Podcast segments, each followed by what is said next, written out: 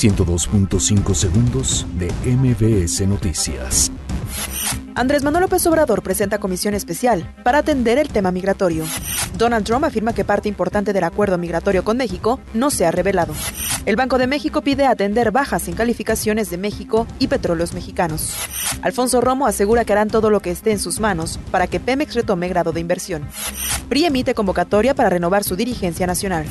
Asesinan a José Luis Álvarez, defensor del santuario del mono Zaraguato en Tabasco. Encuentran a bebé que fue robada en registro civil de Naucalpan. Cátedra de Notre Dame celebrará este sábado su primera misa tras incendio del 15 de abril. Boxeador Andy Ruiz se reúne con Andrés Manuel López Obrador en Palacio Nacional. Disney lanza nuevo tráiler de la película Frozen 2. 102.5 segundos de MBS Noticias.